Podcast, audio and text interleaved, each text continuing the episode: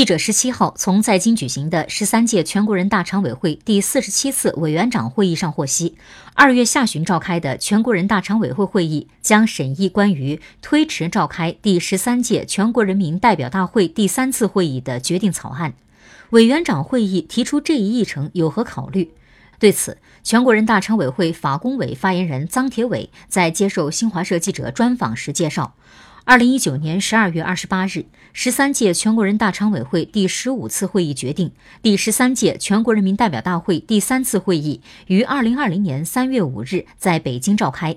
按照这一决定，全国人大常委会已为大会的召开进行了一系列筹备准备工作。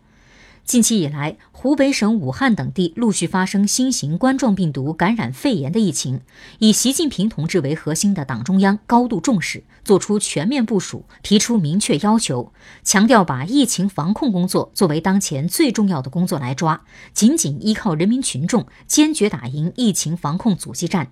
目前，疫情防控工作正在取得积极成效。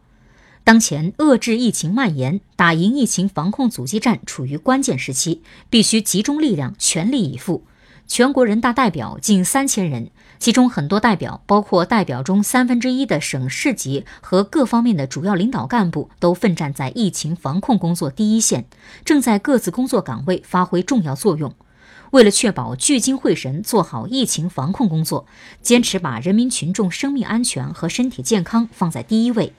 委员长会议经认真评估，认为有必要适当推迟召开十三届全国人大三次会议。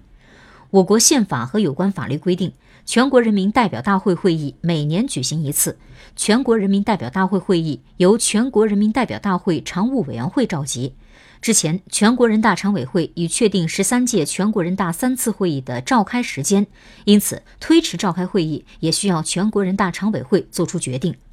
基于上述考虑，常委会工作机构拟定了关于推迟召开十三届全国人大三次会议的决定草案。十七号召开的委员长会议决定，十三届全国人大常委会第十六次会议二月二十四日在北京举行。其中一项议程是审议委员长会议关于提请审议全国人民代表大会常务委员会关于推迟召开第十三届全国人民代表大会第三次会议的决定草案。